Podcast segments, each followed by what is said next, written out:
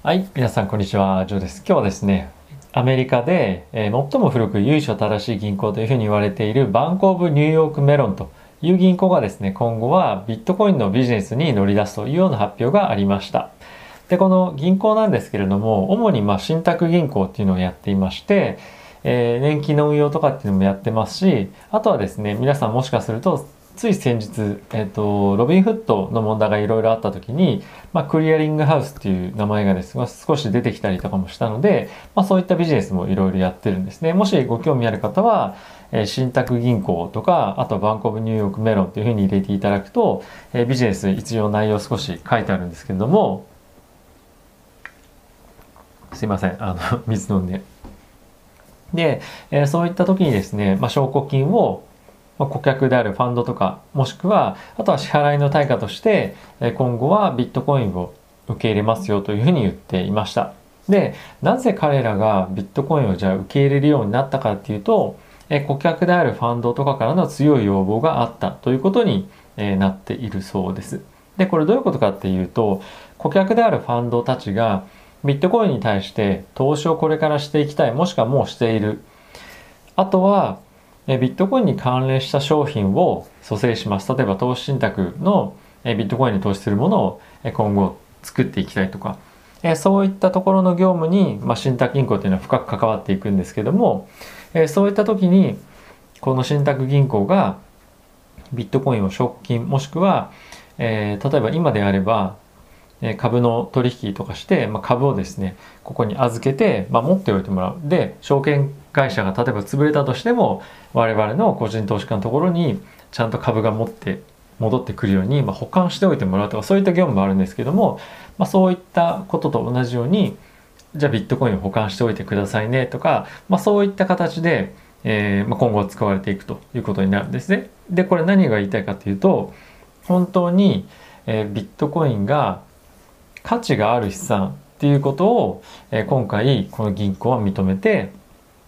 預け入れるというようなことを、え今後していくというわけなんですね。で実際にこの銀行の担当者も言っていたんですけれどももうこの流れは止められませんと。で今後やはりビットコインに対して投資をしていくっていう環境は投資家プロの投資家だけではなくて我々一般の個人投資家にとってもおそらくもっともっとここ数年でまあ当たり前のように環境が整っていくでしょうというところと、あとはですね、我々の日々の生活の中にも今後非常にビットコインというものが身近になっていくんではないかというふうに言われています。で、今ではですね、おそらく一部のえお店、たとえ、確かビッグカメラとかでしたっけ？もうすでにビットコインで支払いができるとかっていうようなお店もどんどん出てきてますよね、日本で。はい。なので、えそういった環境が、例えばレストラン行った時に支払ったりとか、あとは、ま、オンラインで何か買う時に、もう一部のサイトとかだとビットコイン以外受け付けませんよというふうに言っているところもあるんですよね。で、それってなぜかっていうと、まあ、安全性だとか、まあ、いろんなところでの、えー無駄な手数料がかからないように、えーもう設計としてされているので、そういったビットコインとか、あとはビットコイン以外の暗号通貨っていうのを好んで受け入れるっていう人が、まあ、今もうすでに出始めてると。で、まあ本当にどっちが安全なのかっていうのは、まあ、例えばビットコインが盗まれたとかってなると非常に、えー大きなニュースになってしまうんですけれども、まあ実際にも、まあ今の時代あんまりないかもしれませんが、えー銀行強盗とかっていうのも昔ありましたし、まああとは保管をしていくというのが、やはりお金、現金っていうのは少し難しいというような、まあ場所も取りますしね。なので、えそういったのが必要ない、電子、電子マネーというか、クリプトカレンシー、暗号通貨、ビットコインの方がいいというような、えところも今は多く出てきているそうです。はい。で、やっぱり今後、テスラも、えー受け入れますよ、ビットコインで受け入れますよというふうに言ってますし、いろんなところでもうすでにビットコインもしくは他の、暗号通貨を、えーていうんですかね、支払いとして使う、支払いの原資として使う、えークレジットカードっていうところもどんどんどんどん出てきています。今日本にはもしかしたらまだないのかも、もしくはそんなに、あのーコモンって何て言うんですかね、あまりまだ流行ってないかもしれませんが、海外ではもうそういった、えカードっていうのが結構出てきてるんですよね。なので、そういったのがですね、世界でもっともっと広まっていくっていう可能性があるんじゃないかなと思ってます。で、より、ビットコインが流通してかつそれをお金として使う人が出てくるのであれば非常に重要としては高まっていきますよね。なのでさらに今後ビットコインの価格っていうものが上がっていくと同時に価値っていうのも安定化してくるんじゃないかなと思ってます。で今ですね多くの企業がなぜビットコインをまだまだ資産の資産の中に組み入れられないかの一つの大きな理由としてこの資産価値の日々の上限まあボラティリティが高いっていうところが、え挙げられると思います。ですが今後このビットコインが投機っていう目的のためだけじゃなくて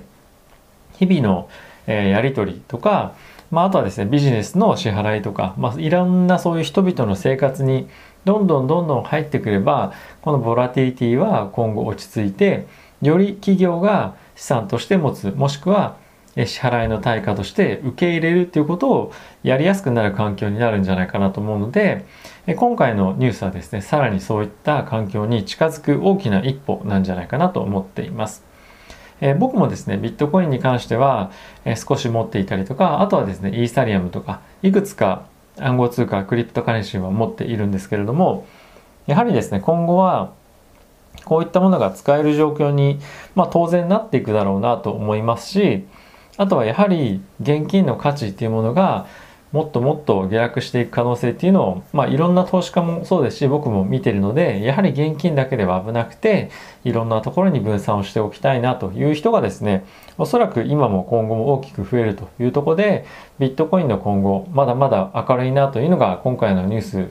えー、見て改めて思いました。ビットコイン買ってくださいっていうわけではないんですけども、えー、そういった一つの資産としてビットコインが今見られている状況にあるんですよというのはですね投資をしなくても、えー、一つ頭の中に入れておいていただけたらなと思って今回の動画を作成しました。はい、えー、いろんなところで今後もですねまた継続的にビットコインのニュース出てきますので、えー、皆さんにお伝えをしていきたいなと思いますので、えー、また是非動画をご覧になっていただけると嬉しいです。ということで、えまた次回の動画でお会いしましょう。さよなら。